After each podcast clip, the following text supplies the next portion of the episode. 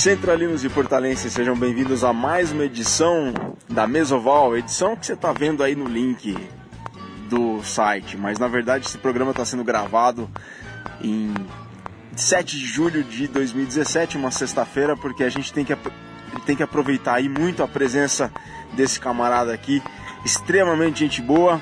Vocês sabem de quem, de quem eu estou falando porque vocês estão vendo na foto aí do link da Mesoval, né? Mas ele é o Bruno Seidenberg, o Bruno que começou a jogar com 15 anos, tem 43, hoje está envolvido desde sempre então com o rugby, com dentro de campo e fora dele também. Ele que começou a treinar a seleção juvenil, ele vai contar a história muito novo ainda, depois de ele ter ido para Florianópolis para fazer o curso superior, se envolver com o Desterro Rugby Clube.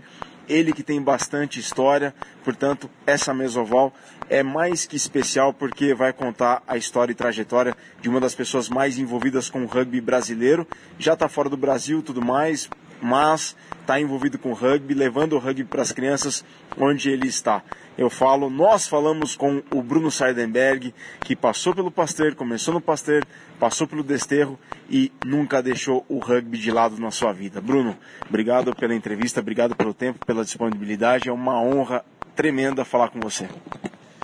Muito obrigado, Virgílio. A recíproca é verdadeira, a honra é minha. É um prazer ver como o rugby no Brasil está crescendo, sites, os programas que vocês têm, é uma maravilha. Muito obrigado. Ô Bruno, e começando desde o princípio mesmo, você, como é que foi seu início no rugby? Quem te levou a praticar? Quem te levou a treinar? Como é que foi seu começo no rugby?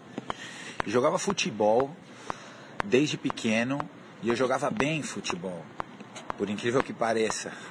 Então, eu fui convidado, eu jogava num clube que chamava Pequeninos do Jockey. Sim, o Gabó, o Gabó depois do Bandeirantes foi treinador lá do Pequeninos do Jockey, num projeto que o Pequeninos tinha lá, é. de rugby. Então, eu, fui, eu joguei no Pequeninos do Jockey, categoria de base tudo, e eu fui convidado para jogar no São Paulo. Então fui fazer um teste lá, joguei, fui aprovado tudo e, e eles queriam que eu estudasse de noite e treinasse de manhã e de tarde numa academia que eles tinham lá. Então eu fui, treinei umas vezes, mas eu vi que ali eu era mais um, né? Quando eu jogava na escola, eu jogava no meu bairro, eu jogava bem, mas lá eu era mais um. E na época eu acho que eu tomei uma decisão madura para minha idade até. Eu falei, não, vou deixar, vou fazer outra coisa, acho melhor eu ficar na escola mesmo, porque aqui para mim não vai dar muito futuro. E, e, e, parei de jogar futebol. E se eu sempre treinava desde pequeno, futebol de salão, futebol de campo, estava acostumado a treinar terça, quinta, segunda e terça, quinta futebol de campo, segunda, quarta foi futebol de salão, jogava sábado e domingo e eu tinha um vizinho, assim, praticamente vizinho que jogava rugby. Que era fam... Quem era esse vizinho? Era a família Pessina, que são três irmãos que jogaram no Domos, depois formaram um time em Piracicaba, que era... Da Exalc. Da Exalc, exatamente. Era o Zeca, o Beto e o Duda. Três irmãos que jogavam no Domos, tremendos jogadores, jogavam de linha, um jogava de abertura, outro de centros, de fullback. E aí eu toquei lá na porta deles e falei, ó, oh, quero jogar rugby, me leva? E aí eles me levaram no treino e foi até eu nunca mais parei. Você tinha 15 anos na época? Tinha 15 anos e eles já jogavam no Pasteiro, o Domus já tinha sido extinto. Eu tive uma pequena passagem pelo Domus quando era mais novo, mas não conta, foi muito rápido, eu treinei pouco e não, não foi muito pra frente. Mas aí logo o Domus ficou extinto e virou Pasteiro. E aí quando eu comecei a treinar de verdade, já era Pasteiro. Bom, você pegou então o Pasteiro lá para 89 e 90, né? Exato. Quem, das, quem marcou a sua época ali do Pasteur, do SPAC? O Bolinha também começou mais ou menos na mesma época do SPAC. Quem ali você lembra que depois se despontou e que está envolvido com o rugby até hoje, dessa geração 89, 90, começo do final da década de 80, começo dos anos 90? Bruno, quem que eram suas referências? Putz, ali tinha um monte, né? Tinha do, do, do Pasteur, tinha o Renatão, que hoje é Cartola, certo?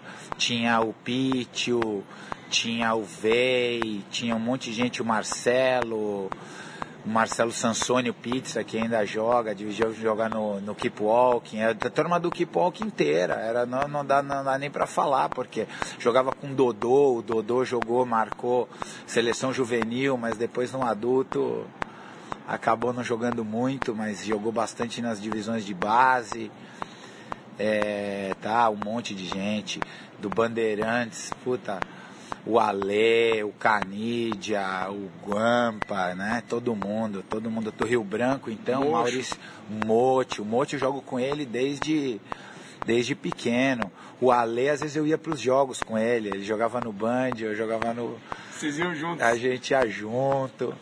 Voltava junto, a gente era lá de Santo Amaro, morava lá em Santo Amaro, grande amigo amigo que fica para a vida, né? No Rio Branco tinha o Flávio, Seba, Molier, Carly, toda essa geração que jogava, era um espetáculo. Então essa geração hoje que está muitos deles à frente do rugby brasileiro foi a geração que marcou o seu início no rugby, né? Então, Bruno. Sim, sim, foi essa geração. Aí, o pessoal te conhecia, eu, eu te conheci, por exemplo, ao, ao explicar para o provinte da Mesoval, para os centralinos e portalenses, como eu cheguei até o Bruno. Na verdade foi o Tonhão. Na verdade já ouvia falar a história do Bruno, já escutava muita história do Bruno desde a época é, de sempre. Ah, Bruno Sardenberg, Bruno Sardenberg, Bruno Sardenberg. Aí ficou mais depois do Tonhão, o Tonhão falou assim, ó, vocês têm que chamar alguém muito especial, muito bacana, que é o Bruno. Você era conhecido como, Bruno? No, no, o apelido do rugby seu qual era? Nunca tive muito apelido, era, me chamavam de Bruninho, depois Brunão no Desterro, isso aí. Era Bruninho no Pasteur, depois Brunão no Desterro, mas só isso. Bom, e aí você vai pro Pasteur como juvenil e você pega o adulto do, o adulto do Pasteur também. Quais são as suas principais lembranças dentro da de vestir a, quando vestiu a camisa azul do Pasteur? O Pasteur foi muito marcado pelas categorias de base, né? Eu joguei lá M15, M17, M19, joguei no adulto também. E a gente tinha um time muito bom, a gente ganhava praticamente tudo na nossa categoria, na nossa idade. A gente tinha um time com jogadores grandes, fortes. A gente ia para Argentina todo ano, todo ano a gente ia. Isso era muito legal porque a gente pegava um nível legal, nosso time às vezes a gente ganhava aqui no Brasil de 80, 70 a 0, meu pai até brincava comigo, falava, vocês estão jogando contra quem? Pessoal de cadeira de roda. Daí a gente todo ano fazia fazia viagens, a gente no começo levava um, um vareio, mas a gente tomou de 80 do Cassi, jogamos com o Cassi, time A, mas também uma vez a gente jogou com misturado até, com o com misturado do São José, uma viagem que a gente fez, jogamos com Alumini, chegamos a ganhar do Alumini, do time A? Não era o time A do Alumni, mas tinha, era o time do Alumni, tava lá com a camisa do Alumni, uma gira que a gente fez, menores de 19. E esse combinado Pasteur São José foi quando esse ano aí? Quem que você lembra que tava no time, Bruno? Isso aí acho que deve ter sido em 91 ou 90 do São José, tava o Gustavo Cardone, que depois de Tico, que jogou comigo no Desterro depois, tava o Fabinho, né, um Mormaço. clássico Mormaço devia estar também, né? O, o Fabinho, lembro muito do Fabinho, que jogou comigo muitos anos, um, um clássico do São José. E aí vocês fizeram essa gira, isso no começo dos anos 90, e depois subiram pro adulto. Você estava na equipe do Pasteur campeão do Brasil em 94? Sim, tava, tava. Joguei todo o campeonato, era figura carimbada nesse time aí. E como é que foi aquela campanha? Como é que era jogar o Campeonato Brasileiro? A gente está no Super 8 2017 agora, as equipes mais, o campeonato mais organizado tal. Como é que era jogar o Campeonato Brasileiro há mais de 20 anos, Brunão? era praticamente um campeonato paulista, né? Você jogava dois campeonatos paulistas, basicamente. Um era o campeonato paulista, por assim dizer, e o outro era o campeonato brasileiro. Campeonato brasileiro aí tinha o, o Rio de Janeiro, estava meio em decadência já, o Niterói já não tinha times fortes, mas já não, não chegava assim na cabeça, né?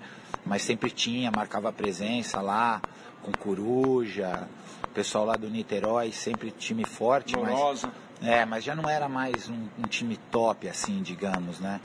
Então era basicamente campeonato para o Curitiba, que era muito instável, às vezes tinha, às vezes não tinha. Era basicamente era basicamente São Paulo. Nessa época tinha uma, uma rivalidade muito grande entre o Rio Branco e o Bandeirantes. Então a gente basicamente quebrou essa essa era sempre os dois na final, era Rio Branco e Bandeirantes, Rio Branco e Bandeirantes, tanto que esse ano eles fizeram a final do Paulista, mas no Brasileiro a gente fez a final com o Rio Branco e ganhamos.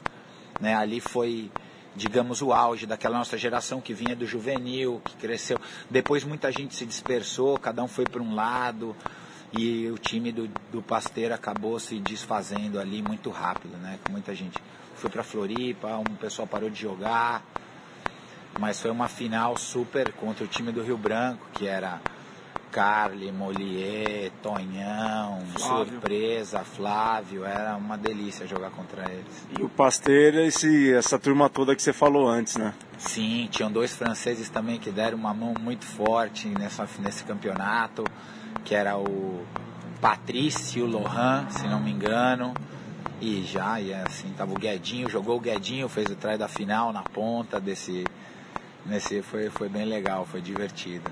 Que bacana, Bruno, que bacana. Bom, nessa altura você é de, sete, você é de 74, nessa, nessa altura, 73, nessa altura então você tinha 20 anos quando o Pasteur, 19 anos quando o Pasteur foi campeão brasileiro, né? Porque você é de novembro, né? 18 de novembro. Então você tinha 19 anos quando o Pasteur foi campeão brasileiro em 94. Bicampeão, né? Primeiro título em 87, depois em 94. Bom, Bruno, e depois é, mas Dentro do Pasteur, teve alguma convocação para. Você já vinha dentro da seleção brasileira, dentro dos Curumins, né? Hoje Curumins, para a seleção juvenil. Você já tinha sido convocado. Foi nessa época também que surgiu a primeira convocação para o time adulto? Como é que foi?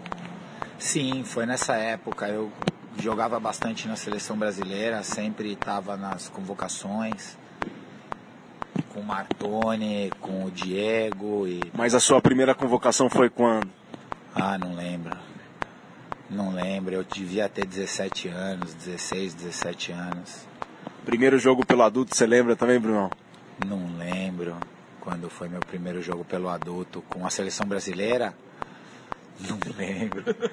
É muito jogo, Bruno tem muita história para contar. Mas, ô Bruno, dentro dessa campanha aí de, do Pasteur Campeão Brasileiro 94, tem algum jogo especial que se re, você se recorda com carinho, assim?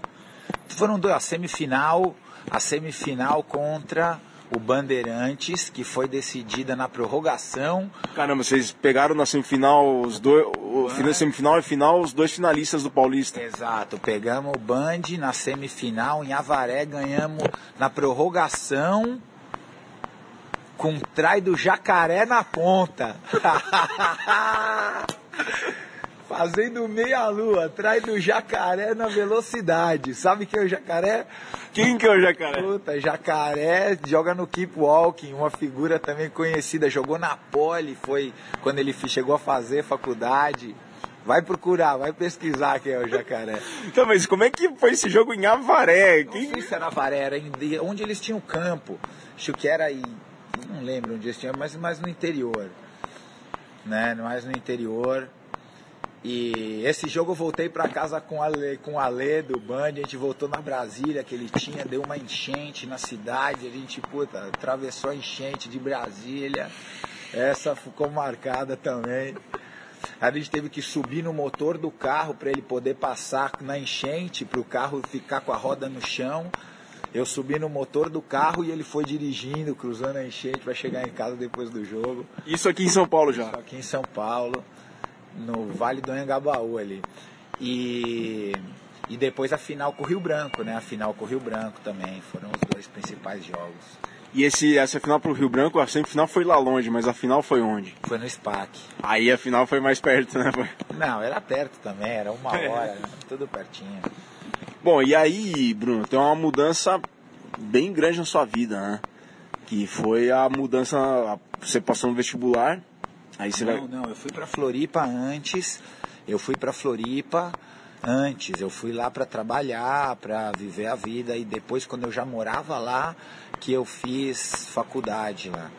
Que eu fiz faculdade depois de alguns anos. Eu entrei na faculdade em Floripa em 2000 e eu fui para Floripa em 97. Ah, você bem antes de entrar na faculdade, então você foi para Floripa lá para trabalhar e fazer sua vida por lá. Exatamente. E lá você conheceu a galera do Desterro. Você já conhecia já antes, conhecia, né? Conhecia, já conhecia a galera do Desterro, já sabia que tinha time e tudo, né? Eu já fui direto. Eu cheguei lá na, na segunda, na terça eu tava no treino.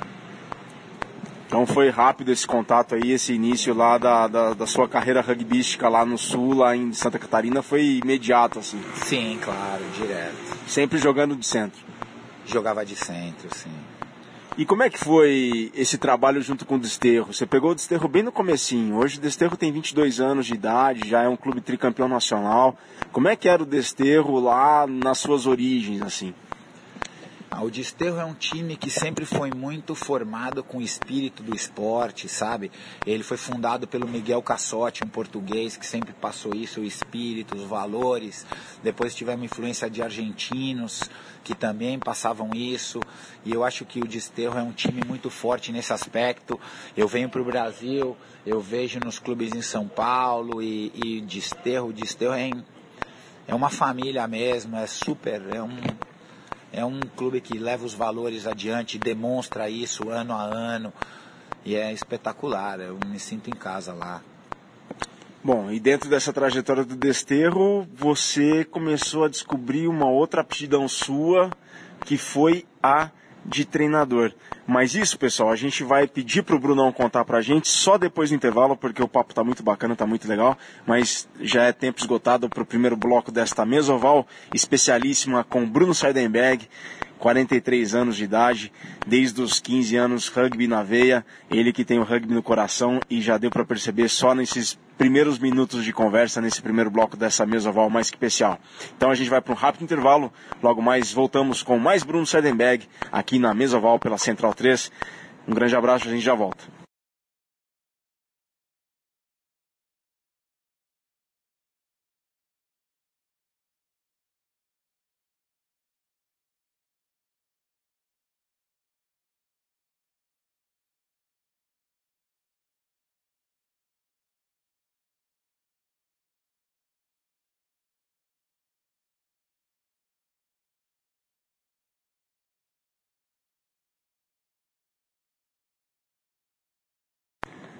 De volta aqui com a mesa oval, edição mais que especial com Bruno Scheidenberg, ele que começou no Pasteur, passou pelo Desterro e tem o rugby na veia, tem o rugby no coração. E hoje, atualmente, ele saiu já do Panamá, né, Bruno? Do Panamá.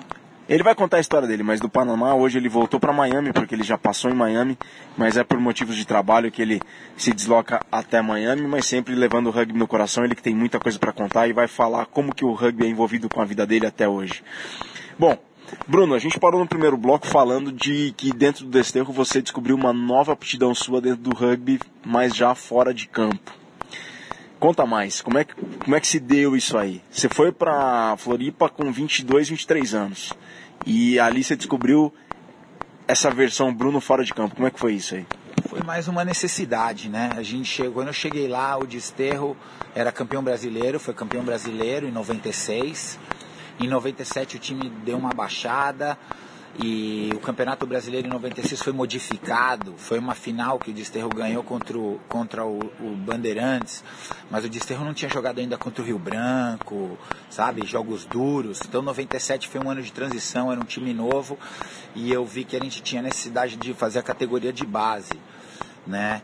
É, o IGE o Ige sempre mostrando a liderança dele já desde moleque, montou um time juvenil na escola técnica, ele com o Mirim montaram um time juvenil, tinham mais de 30 moleques inscritos na escola, fizeram uma parceria na escola para que valesse como educação física e não tinham treinador.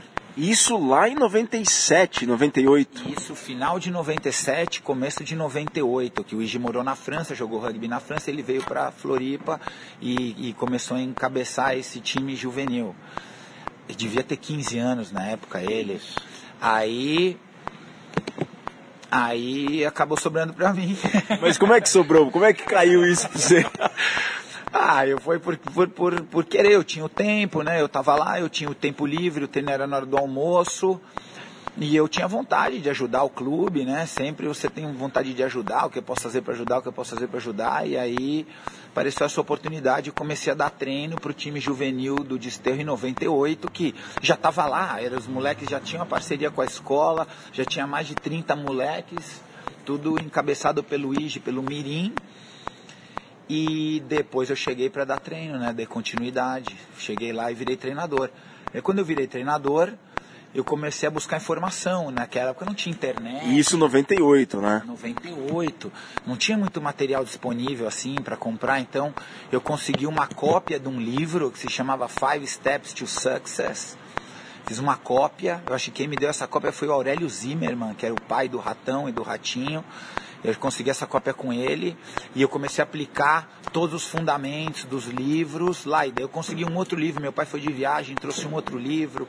Gente tinha um Ralph Scrum, John, que tinha um livro lá na casa dele também. Então a gente foi aplicando do básico e fomos evoluindo na cartilha do rugby. E nesse ano a gente foi campeão brasileiro com o time M17. A gente foi campeão brasileiro M19, nosso time era M17 e ainda podiam colocar três jogadores maiores de é, até 21. E a gente foi campeão dando praticamente um passeio em todo mundo, jogando rugby de qualidade com essa molecada. E o time do Desterro era a Ige, era o Daniel Nativo, era o Daniel Nativo primeiro treino. Foi quando como, é que, como é que foi a chegada do Daniel Nativo no primeiro treino do Desterro? Nada, era um moleque magrinho. Chegou lá, falou: Eu quero jogar rugby. Eu falei: Beleza, vai lá, preenche a ficha. Ele foi lá, preencheu a ficha, voltou. E aí, como é que eu faço? Não, vem aqui toda terça e quinta, traz uma roupa velha, chuteira de futebol e beleza. E já, e assim começou a trajetória do nativo. Aí tinha o Regis. Região Comoreto. Região, o Ratinho, o Ratão, toda essa geração que está aí até hoje. Caramba, Bruno. E aí você foi com a sua. Você pegou gosto pelo negócio e começou a a ser treinador, isso você tinha o quê? 25 anos, 24 para 25 anos então? Exatamente, eu tinha ali 24 anos. E aí a gente foi campeão brasileiro, daí veio o convite para treinar a seleção brasileira que foi para Gales certo? Foi treinado... Você já tinha sido da seleção brasileira adulta, né? Que você fez uma. Você foi convocado para as eliminatórias para a Copa de 99 em Gales. Você fez aquele triangular contra a Guiana e Trindade e Tobago. Mas a gente já chega até lá, a gente vai falar da seleção. E agora surgiu, veio o convite. Quem fez esse convite para assumir a seleção brasileira que foi para Gales para o Mundial Juvenil de 99? Acho que na época o, da seleção, acho que era o Gui, Gui Merrat, talvez, estava em, que era o, o presidente da federação o Pete, o Renatão ajudavam ele também na época. E como a gente tinha sido campeão brasileiro, eles fizeram uma proposta ali mesmo no SPAC, no dia da final que a gente jogou. E fizeram uma proposta. E a final foi contra quem, assim? Foi contra o Pasteiro. E o placar, você lembra? Ah, foi. Não foi. Foi uns dois trás de diferença. Foi como uns 30 e pouco a 19. O jogo foi apertado e no final a gente abriu dois, dois, três trás e ganhamos tranquilo. O Pasteur já vinha, já tinha uma base bem sólida, né? Um trabalho com a base bem sólida na época. Teve. Jogou o Júnior nesse jogo aí, jogou essa final. O Júnior Orioli. Jogou. Eles tinham um time forte. E aí o convite veio ali do Renatão, veio ali do Picho, do Guimerá, que eram da diretoria da ABR na época. E aí, tá, você deparou com esse convite para assumir a seleção juvenil, isso em 98. Como é que você encarou isso aí? Você topou na hora que você pensou? Como é que foi, Bruno? Ah, na hora, né? Na hora, isso aí não tem muita. Não tem muito o que pensar, né? Não tem muito o que pensar. Era moleque, né? Tinha tempo. E aí a gente foi. É, na época eu tinha um bar em Floripa, a gente trouxe a molecada toda para treinar lá. A gente... A galera de São Paulo desceu para lá para treinar. Desceu para lá, depois a gente fez uma gira. A convocação, tem uma história legal aqui na convocação, porque a gente fez a gente, pô, Flávio, como a gente vai fazer? Então a gente ligou para. Tá, peraí, mas peraí, você tem que contar a história de como é que você chamou o Flávio. Onde, como é que o Flavião aparece na história aí? Você foi convidado para ser treinador e o Flávio aparece como? O Flavião ele já tinha sido treinador das categorias de base antes. Ele já tinha mais experiência, ele tinha sido treinador de uma seleção juvenil no ano anterior com o Fran. Fran Locoselli. Primeiro a gente ligou para o Fran, o Fran não pôde, e na sequência a gente ligou para o Flávio, que a ideia era chamar os dois, né? E aí o, Flá, o Fran não pôde, o Flávio veio, treinou. Depois o Flávio acabou se mudando para Florianópolis, morou comigo lá. Você tá brincando, Flávio? Você levou o Flávio para lá? Morou lá na minha casa. Ele dividiu primeiro casa com o Guilherme Zambrana, que era um ex-jogador do Rio Branco, foi morar em Floripa. Depois ele morou na minha casa ficou lá direto, morou, morou junto lá e jogou pelo Desterro. Ele jogou um campeonato brasileiro pelo Desterro, Flavião. Você lembra que ano que foi isso? Foi em 2001. É, porque o Desterro foi campeão brasileiro em 2000. É, e ele jogou o ano seguinte, ele jogou em 2001, 2002, jogou com a gente. E tá, mas você vinha do, do Pasteur, né, Brunão? Mas aí você rolou o convite pro Flávio. Você falou que rolou um ciúme aí, não rolou? Não, não, foi tudo, tudo beleza. Tudo beleza. A ideia era levar o rugby para frente, né? O Desterro, o, Desterro, o Pasteur e o Rio Branco tinham bastante rivalidade naquela época. Fizeram a final de 94, você contou a história aqui. É, mas mas não tem nada. Flavião, excelente pessoa, meu grande amigo até hoje, brother. Abraço, Flavião. Show de bola. Uma pessoa que falou muito de você também foi o Marião Domingues, viu? É, o Marião. O Marião era o capitão da seleção, né? Era os dois braços aí na seleção adulta, era o Martoni e o Marião. Depois, quando eu fui morar em Floripa, minha participação na seleção ficou um pouco complicada, porque eu sempre dava preferência para o clube, na verdade. Como eu dava treino, então eu não ia, né? Depois eu acabei sendo treinador do adulto também. No, no Desterro teve vários anos que eu era treinador e capitão do adulto. Então eu não queria sair do time para ir treinar com a seleção. Então eu perdi muita oportunidade com a seleção quando eu estava já no Desterro. Eu ia nos últimos treinos. Martoni falava, porra, Brunão, vem agora no final, pelo menos esse, esse é o que vai, esse é o que vai ao corte. Aí eu ia, né? Mas eu acabei dando mais preferência para o clube nessa época do que para a seleção. Acabei perdendo bastante oportunidade com a seleção, mas paciência.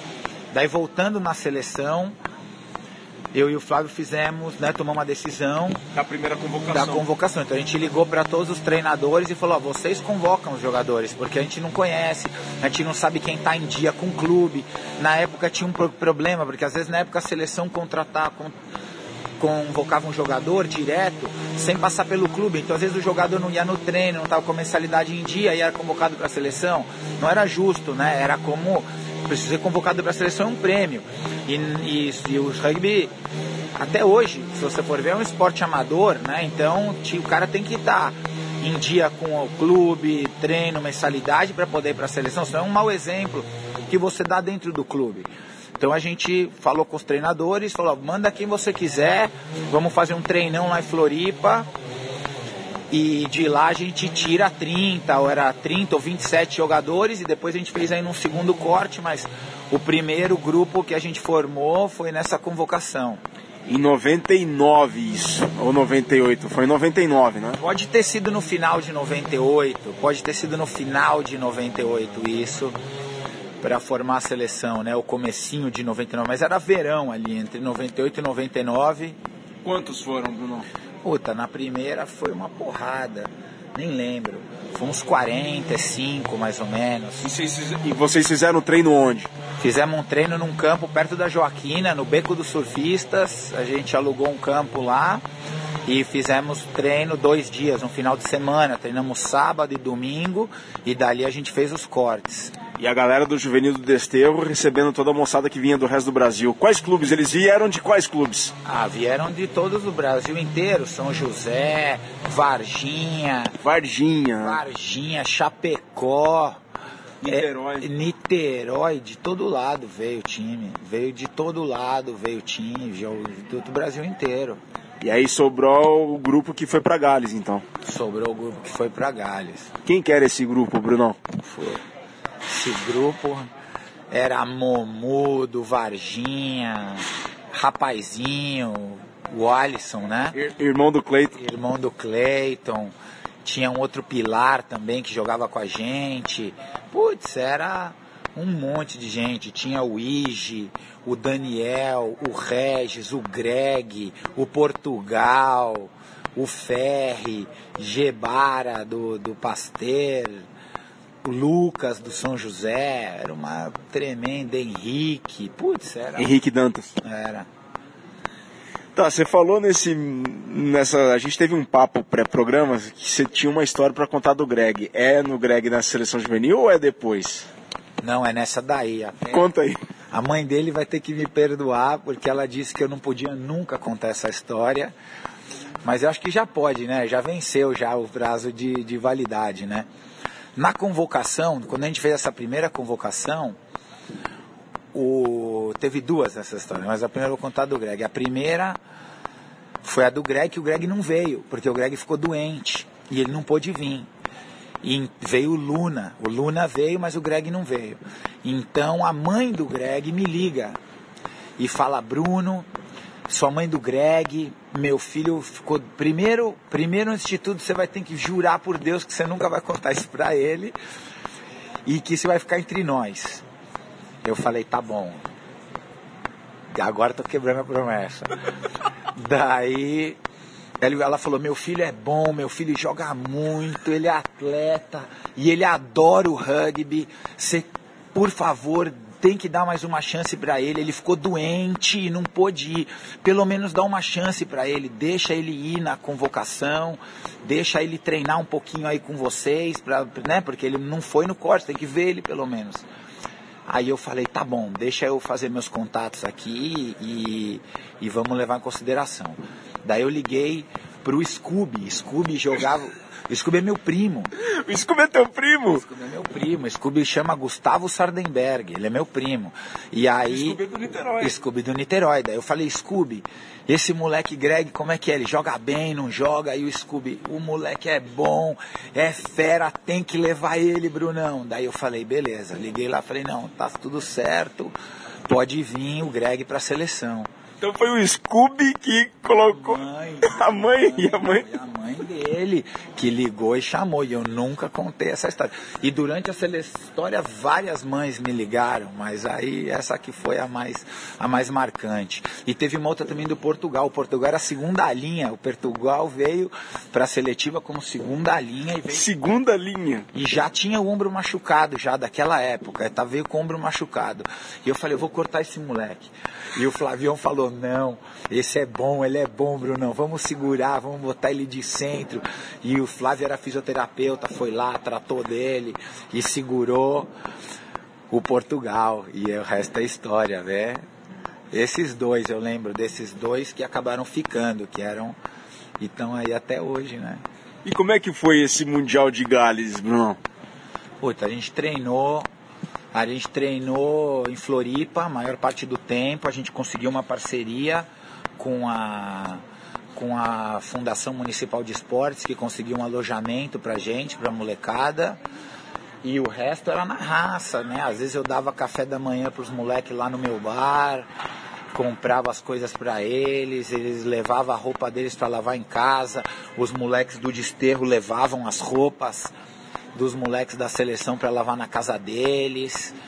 E assim, né, super na raça, no coração. A gente ficou lá em Floripa internado, treinando um tempão. Quanto, quantos treinos por mês, assim? A gente treinava todo dia, eles foram, era na época das férias, então eles foram lá e ficaram um mês, assim, um mês, 45 dias. A gente fez um acordo com uma lanchonete que dava o almoço, e aí conseguiu o almoço e tal, e eles treinavam todo dia, duas vezes por dia, puxavam ferro e treinavam direto com a gente lá. E você com 25 anos, tendo feito aqueles. lendo aqui todos aqueles livros e a molecada indo na ideia de você e do Flávio. O Flávio também não era tão velho, mas. É um ano mais velho que eu, né? E a gente lá, o Flávio também tinha bastante conhecimento. E nada, e assim foi. E a gente chegou, a gente fez, a gente fez uma gira, a gente fez uma gira pelo Uruguai e Paraguai de busão antes de, De viajar. antes de viajar.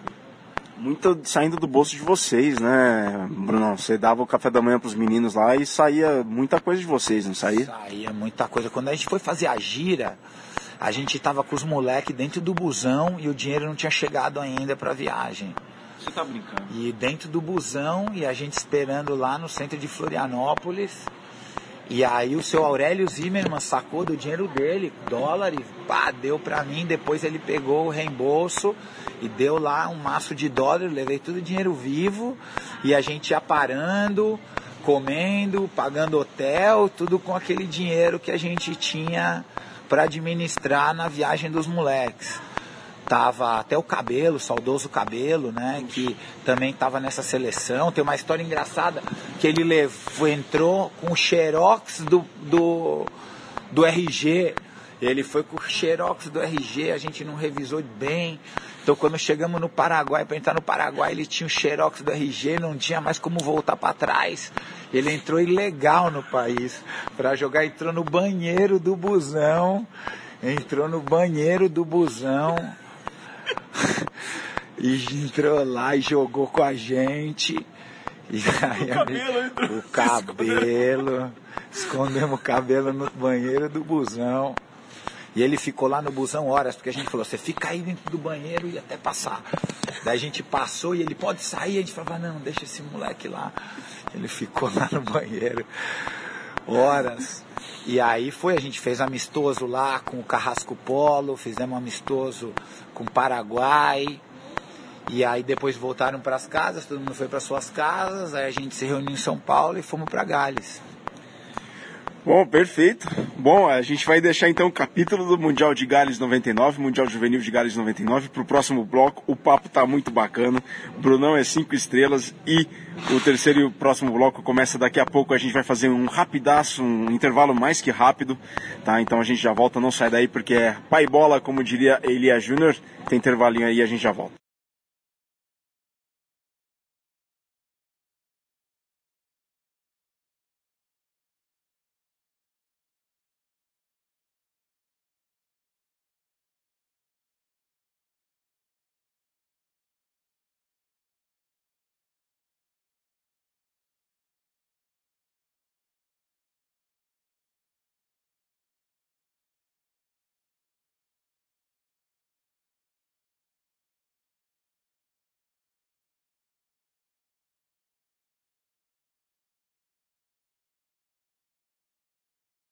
Centralinos e Portalenses de volta com o terceiro bloco dessa mesa oval mais que especial com Bruno Sardenberg. Brunão tá contando muita história bacana e tem muita história para contar ainda. E a gente parou justamente no Mundial Juvenil de Gales em 99. E contar a história. Bruno, quando foi, em que época do ano foi esse Mundial de 99? Foi lá para junho, junho, maio, junho, não foi? Foi, foi mais ou menos nessa época, abril. E aí a gente foi para lá, jogamos e teve uma história engraçada que o nosso primeiro jogo foi contra a Costa do Marfim. E Costa do Marfim tinha muito gato, eles tinham jogadores mais velhos e tinham problema de comportamento. Então vieram vários delegados do IRB assistir o jogo, Brasil e Costa do Marfim. E a gente fez um jogaço. Terminou o jogo, eles vieram falar com a gente. Eles falaram: Nossa, que evolução do Brasil, da, da seleção da Romênia para cá é completamente diferente, é um time joga rugby de verdade, com padrão e tudo. É, porque, é. só contar a história, em 95, né, tinha sido o Mundial Juvenil da Romênia, que o Brasil participou também, né, Bruno? E agora Gales, né? Gales, eu não lembro direito o ano que foi, mas ele tinha jogado, eles, nossa, que evolução, como vocês estão jogando bem, jogando rugby, você vê que está jogando rugby mesmo. Aí, quem é o treinador? Aí tinha um manager e falou, é, esse, esse, aqui é o... Quem que era o manager? Era o Dárcio, era uma pessoa que não tinha nada a ver com rugby e veio como uma espécie de gestor, né, ajudar, ele era conhecido do Guimerá e tal, veio ajudar a gente. Também criamos uma amizade, não acabei nunca mais vendo ele, mas deu uma grande força pra gente naquela, naquele momento. Aí, aí eles, porra, falaram, quem é o treinador? Eu, eu de moleque, tinha o que, 24 anos, 25 anos, aí eles, nossa, pá, e ofereceram para ir para Gales fazer um curso, com tudo pago. Falaram, ó, oh, vocês têm um curso aqui em Gales, pode vir fazer o curso de treinador da, da Federação de Gales, nível 2, e começaram a acompanhar todos os jogos da seleção brasileira. E nos deram material, vieram com livro, nos deram um montão de coisa. Mas o primeiro jogo foi Costa do Marfim, perdeu, ganhou o Brasil, como é que foi? Não? Nós perdemos para Costa do Marfim, depois a gente ganhou de Andorra e empatamos com a Croácia, mas a gente ganhou no desempate, porque foi 19 a 19, mas a gente tinha feito mais penais do que eles, então foi no desempate do penal. E aí a gente ganhou. E aí a gente conseguiu manter o posto para os outros mundiais. Era importante terminar, ganhar da Croácia. Era um jogo importante assim para o Brasil, né? Depois mudaram as regras e tal, mas foi divertido. E o Brasil passou de fase com essa sequência de resultado? Não, não, não, passou de fase, não passou de fase. Só passava o primeiro. Quem passou no nosso grupo foi a Costa do Marfim, que chegou, fazia a final. Acho que isso era a final com a Holanda nessa série.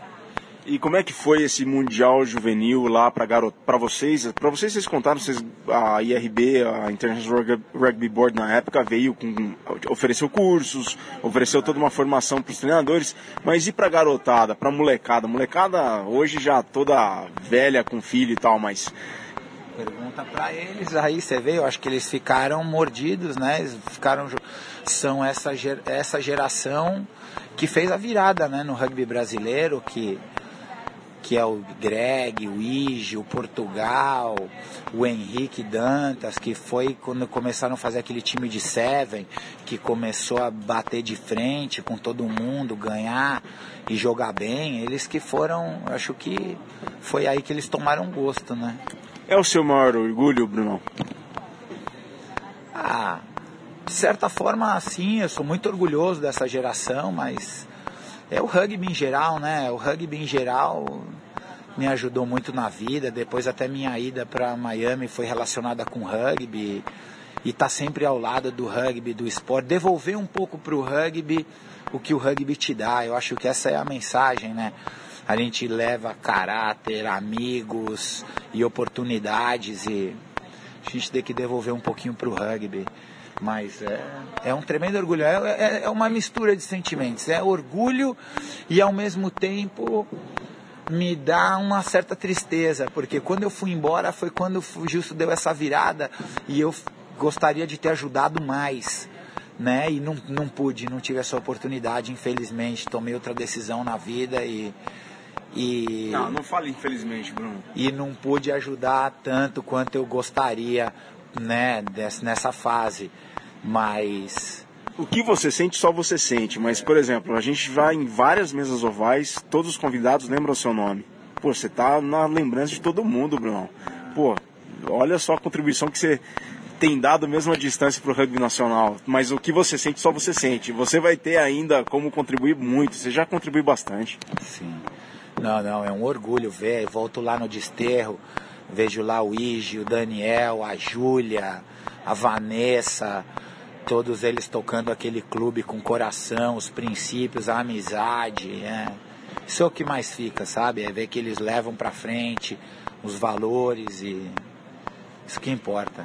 Bom, Bruno, e aí em 2000 acabou o Mundial de Gales, tal, em 2000 você passa na faculdade e tal, de qual é o curso mesmo? Fiz engenharia de agricultura, mas aí não, a gente foi para Gales, fizemos o curso de treinador, voltamos, teve um, um sul-americano juvenil. Ah, tem essa parte, é verdade. No Rio de Janeiro, mas esse é o... No Rio de Janeiro, mas como é que foi esse sul-americano? Ah, isso aí vai ter que ser outro bloco, porque também tem muita história aí para esse juvenil no Rio de Janeiro, que o, a, a Confederação organizou, foi no, foi no Exército, e também Lá em Niterói? Foi... Não, foi no Rio de Janeiro mesmo. Na, na Praia Vermelha? Marinha. Não, não, foi na base da Marinha, na Avenida Brasil ali. Ah, no Almirante Nunes, no, no Cefã? Não. não foi, deve ser, eu não lembro o nome, mas foi ali, eu treinava o Flamengo, ali treinava também. E que foi a mesma seleção de Gales de 99 com um ou outro enxerto, teve um ou outro que não pôde jogar porque já estava mais velho e não pôde e deu. Aí teve outras contribuições, aí por exemplo veio o Fabrício Bi, veio jogar nessa seleção, ele não tinha jogado Gales, ele jogou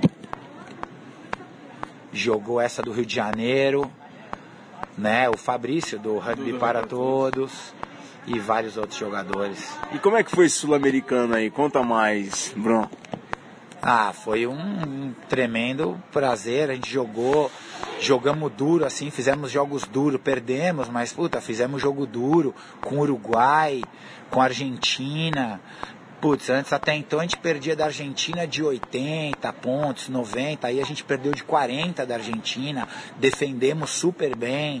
Foi uma mudança na defesa, taclearam, eram mais organizados, foi também notável a evolução do Brasil de sul-americanos anteriores para esse. Isso foi em, em 99, lá para o final do ano? Isso foi em dois, 2000. Lembro, acho que foi 2000. Acho que deve ter sido em 2000, deve ser no ano seguinte. Tá, e aí você entrou na faculdade, fez a faculdade, conciliava também com a carreira como treinador juvenil e jogador de desterro também, né? Exatamente. E aí tinha lá um bar, tinha negócio. Depois eu lá vendi o bar e acabei fui trabalhando numa fazenda de ostra. E aí era basicamente tocar o clube, né? Eu era treinador do juvenil. Tinha uma época que eu treinava o juvenil e o adulto. E depois a gente foi, né? Aí essa molecada subiu, o Ijo, Daniel, Rejão, Ratão. Putz, toda essa molecada subiu e aí a gente ficou com um timaço no desterro que era quando eu comecei a dar treino, que era minha principal, quando foi minha principal motivação. Eu, Puta, eu vou morar aqui na ilha, eu tenho que treinar treino com esses moleques para montar um time para poder jogar. Basicamente lá no começo foi essa motivação. E nada, depois um prazer de jogar com eles, né? Que eles formaram como moleque, como jogador, subiram para o adulto. Depois eu joguei várias temporadas com eles. E, e nada, e aí Fomos campeão brasileiro em 2000, fomos campeão brasileiro em 2005, que foi meu último jogo oficial pelo Desterro no Brasil. Foi contra o São José, a final de São José do, de 2005. Foi lá em São José ou foi em Floripa? Foi em São Paulo, no Centro Olímpico. Naquele Centro Olímpico ali no Ibirapuera. Foi meu último jogo oficial no Brasil. No Brasil contra São José. Eu devo ser um dos poucos jogadores no Brasil que tem recorde positivo contra São José. Pode buscar aí nas estatísticas. Sensacional. E daí do Desterro, desse último jogo em 2005, você partiu para onde? Fazer o quê? Como é que é a sua vida pós 2005? Depois se você se desligou do Desterro, pelo menos fisicamente, né? foi foi que aconteceu em 2005 veio a seleção da Flórida jogar no Brasil e eles tinham uns jogos marcados em São Paulo e cancelaram de última hora, não tem, eles ficaram sem time. Acabaram contactando o Bruxo, que é o pai do Bruxinho, que era o presidente do Desterro na época, eu era o treinador do Desterro, o Bruxão me ligou e falou, aí Brunão, tem esse time aqui, tá sem, vamos encarar? Eu falei, vamos encarar. Então o time da seleção da Flórida veio para Florianópolis e a gente fez dois jogos com eles. Seleção da Flórida. Seleção da Flórida. Depois eles foram pro Rio e fizeram um jogo lá com o Niterói. Então eles vieram, em vez de jogar em São Paulo, mudaram mudaram os planos, vieram para Floripa e fizeram dois jogos com a gente lá. E o treinador da, da, da, da, da seleção era um argentino, chama Fernandes Mores, é conhecido, é jornalista, e ele dava treino para o Miami Tridents. E na época era um time, né, que na, esse time lá é um time que varia, às vezes tem times bons, às vezes tem time peladeiro, porque não é um time que tem categoria de base, né? depende da turma que chega para jogar naquele ano, né? E eles tinham um grupo forte, estavam jogando a segunda divisão, queriam jogar a primeira, e ele me convidou para jogar rugby. Ele falou: Olha, Bruno, se você quiser, vem jogar rugby lá em Miami, a gente arruma emprego para você, casa e tudo. Ele fez o convite para você? Fez o convite para ir morar lá, assim, aquelas coisas do rugby. Eu ficava na casa de um, e tinha um que tinha uma empresa que me dava emprego e dava um jeito de conseguir um visto para mim. E nessa época eu estava terminando a universidade e eu precisava fazer um estágio de conclusão de curso. Então eu fui fazer o estágio de conclusão de curso na Universidade de Miami e fiquei morando na casa lá do time, jogando com o time na segunda divisão. E aí terminou a temporada, foi um êxito absoluto. Terminou a temporada, a gente subiu da segunda, a gente foi vice-campeão da segunda. A gente foi campeão da, da Zona Sul e quando a gente foi para os nacionais, a gente foi vice-campeão e subimos para a primeira divisão. E a Universidade de Miami me contratou como gerente do laboratório depois do final do estágio. Então mudou minha vida. Eu acabei né? Então, sempre através do rugby, acabou mudando minha vida, acabei voltando para aí acabei vindo para o Brasil, defendi minha tese. Fiquei no Brasil por 10 meses até que o trâmite do meu visa fosse que foi quando a gente jogou o Campeonato Brasileiro de 2005, que foi meu último campeonato. Aí quando saiu o meu visa de trabalho, eu voltei para os Estados Unidos. E foi ótimo, terminou, a gente foi campeão do Sul, fomos vice-campeão dos nacionais da segunda divisão. Eu terminei o ano como capitão do time e os caras me contrataram. Caramba, Bruno, quanta história bacana. E aí você ficou em, em, na Flórida por um tempo, e aí você se mudou de país de lado depois também. Você foi para outro canto depois, né? Sim, eu fiquei na Flórida seis anos morando em Miami. Em Miami a gente fundou um time de criança também. Que é o. Peraí, é o, é o Key Biscayne Rugby Rats. São mais de 200 crianças, né, Bruno? São, mas não sei exatamente, mas é uma criançada. A gente formou o time lá com vários argentinos. Era um. É um é em Key Biscayne, é um bairro assim, super rico de Miami, que tem um monte de argentino. E os argentinos se juntaram lá para ensinar para os filhos deles a jogar. Começou na pracinha, né? Quando eles estavam na pracinha, eu me juntei, já, tava, já tinha começado, mas eu cheguei ali bem nos primórdios com Mariano Torres Garcia, que é um putz, não tenho palavras para dizer, um homem de rugby, né? Nós que somos jogadores sabem o que significa. Qual clube que ele era na Argentina? Ah, ele jogou no Cassi, no SIC, no, no Cássio no SIC, acho que ele jogou no SIC. O pai dele foi um jogador de rugby super de alto nível. Acho que o pai dele chegou até a ser presidente da UAR lá na Argentina. E um fanático do rugby que passou para ele, os filhos dele jogam, os filhos dele jogam hoje lá em Miami, tremendos jogadores. E também tinham vários outros, Marco, Corte, Juan Cremaschi, Pablo Cremaschi, vários que fundaram o, o time lá, né? E Corta Barria, um outro uruguaio também. E aí fundou o time, e o time está lá até hoje né? Que tá lá, agora eu volto, meu filho vai jogar lá. Volto para lá para dar treino, certamente. É, você ficou seis anos lá, depois foi pro Panamá, né? Foi para Costa Rica. Depois eu fui para Costa Rica, fiquei três anos lá, que eu me desliguei do rugby completamente. Assim, desde que eu comecei a jogar, eu nunca parei, sempre fiquei envolvido. Esses três anos na Costa Rica foram de férias do rugby. E depois eu fui para o Panamá, morei dois anos e meio no Panamá. No Panamá voltei a me envolver com rugby, dando treino para criança, um time que chama Pacific Rugby Academy. Na cidade do Panamá. Na cidade do Panamá. Meu filho jogou lá, pode ver lá no Facebook fotos dele. Foi uma maravilha aí com o Herman, com o Alejandro, dois argentinos também apaixonados pelo rugby. Que eu agradeço ao Herman muito porque ele deu botou a paixão do rugby no meu filho. Meu filho é fanático também, adora. E, e nada, e agora voltamos para Miami, direto para o Rugby Reds. Sensacional, Bruno. Que história bacana. Tá aí, você voltou pro rugby lá no Panamá, agora volta para Miami, vai estar tá mais envolvido com rugby ainda. Tá de férias no Brasil e viu a dimensão, né? Acho que você teve no passado na vitória dos Tupis sobre os Estados Unidos no, na Arena Barueri e tá vendo a dimensão que hoje tem o rugby do Brasil, muito diferente da sua época que você morou aqui. Tá, tem vontade de voltar no tempo, Bruno? Ah, muita, né? Muita, tenho muito orgulho dele. É impressionante. A gente para, vê, assiste os jogos. Meus filhos sabem, o no...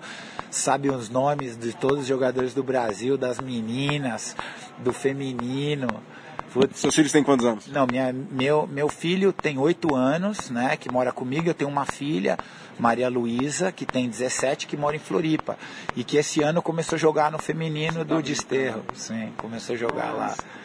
Tá jogando lá no feminino. E o pai dá muita dica? Como é que é? Não, esse, essa, essa semana eu tive lá, fui treinar. Treinei com ele. Treinei lá. A gente jogou Teve lá no último treino, a gente fez uns jogos lá, um touchzão no final e jogou eu, meu filho e a minha filha, no mesmo touchzão. Que bacana, mano. Que orgulho, hein, cara? Ah, orgulho.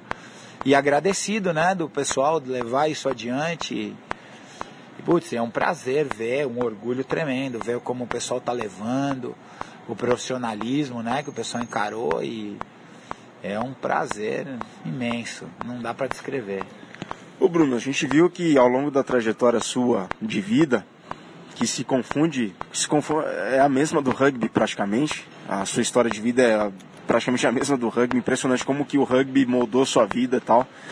E a gente tem muito caso parecido no Brasil adentro aí, muito, muita gente que encara o rugby como meio de vida, como estilo de vida, assim como você tem. E agora passando para os seus filhos, eu fico até emocionado de falar. Porque é, é, você leva o rugby no coração, assim como muitos levam, como o Ige leva, como vários levam, como praticamente todos né, que amam esse esporte, jogam esse esporte, praticamente todos, não tem como falar que é diferente. E o que, que você diria, qual mensagem você deixaria para essa turma idealista, mas que está fazendo disso a realidade que o rugby brasileiro é hoje? Meu, muito obrigado. Mais nada, meu, muito obrigado. Eles levaram isso para um outro nível. Já superaram o mestre.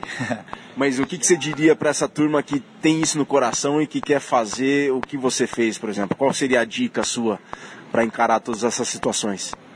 Nada, que leve o rugby, os valores, que não percam os valores, né? Que apesar de que já vai se formando aí um pouco profissional e isso, que sigam com os valores, que sigam com os princípios do esporte e que deixem isso levar na vida, né? O rugby, sim, isso é uma maratona, não é uma corrida de 100 metros, é uma coisa que você faz no dia a dia, o princípio que você leva para tudo, né? É no dia a dia, não é alguma coisa que você faz, ah, essa semana vou treinar duro, vou fazer, não, é que leve isso, que coloque isso nos seus no trabalho, no meu trabalho, putz, o que eu faço hoje é gerenciar a pessoa, no meu trabalho eu eu faço peixe on the side. Eu até brinco com o pessoal lá, eu falo, olha, eu nem sei, eu cultivo peixe é a minha é a segunda. O meu, minha principal característica é gerenciar a pessoa e organizar, montar os times. E eu faço da mesma maneira que eu fiz com rugby, que é que eu aprendi em casa também, que é com honestidade, sinceridade, trabalho duro. Quem faz isso não tem erro. Não tem erro. A médio prazo, longo prazo, isso aparece e dá, você vê, o pessoal fala bem de mim, tem um amigo onde eu vou. E é isso, manter os princípios, fazer bem as coisas sempre e se divertir, né? Que é o principal. Brunão, para finalizar, eu queria fazer algumas perguntas de curiosidade. A sua referência no rugby internacional e no rugby nacional? Ah, no rugby no rugby internacional eu não tenho assim muita referência não, não, não, sabe eu vejo assisto mas não tenho assim uma referência agora né como todos gosto do jeito que a Nova Zelândia joga simples que é corre reto offload jogo simples né fazer bem o simples e simples o complicado digamos assim. E no nacional é essa geração é o o Daniel, o Greg como manager da seleção, Portugal cuidando das categorias inferiores, a Júlia e a Vanessa ajudando lá no desterro feminino, o Ijo, Daniel, Daniel encabeçando a, a, a academia de alto rendimento lá em Florianópolis, formando jogadores, o Ige comandando lá o desterro com braço de ferro e levando os princípios, defendendo os princípios. Ele é o último dessa geração. Os irmãos Duque, né? Os irmãos Duque, o Maurício Coelho, que putz, quando eu comecei a estudar rugby, ele também é uma pessoa que também fazia isso na época. E isso dava uma diferença no jogo. Sou super fã do São José. Para mim, o São José é a melhor equipe de rugby do Brasil, disparado, melhor clube, infraestrutura e tudo. Sou Sou fã dos caipiras de verdade. Né? Recebi um caipira, ficou o Zé Vitor morando na minha casa seis meses no Panamá, trabalhando comigo. Um abração para ele. E nada, é família do São José, sou super fã.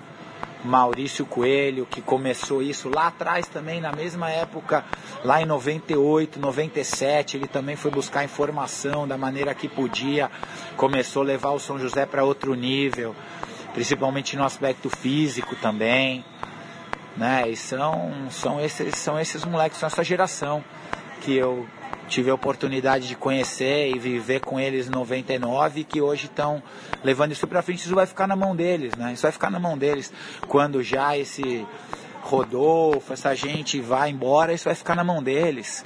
E mais do que merecido, eles é que vão que vão levar isso, né?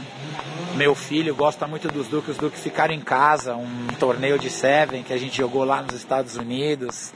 ficaram lá em casa. Foi meu último torneio, basicamente. Foi minha, ali foi minha despedida do rugby. Dali eu fui para Costa Rica. Tivemos o prazer de receber eles lá em casa lá por uma semaninha. Um prazer. Um abraço aí para Caipirada e Spani também, né? Que um abraço aí para toda a Caipirada. Forte abraço. Sensacional, Brunão. É, agora para encerrar de vez mesmo. Você consegue colocar em palavras o que o rugby significa para sua vida? Ah, amizade, né? Companheirismo, família, valores, valores que aí o Brasil tá tão carente, né? O Brasil precisa de mais, mais rugby, menos futebol. Basicamente é isso. Família, é uma família. Família internacional. Onde é que você vai? Se você é um jogador de rugby de verdade, você tem guarita, né? Joguei rugby em vários países fui lá para os Estados Unidos e no final é a mesma coisa. Se você é né, um jogador de rugby de verdade, você tem guarita em qualquer lugar do mundo. É isso aí, pessoal.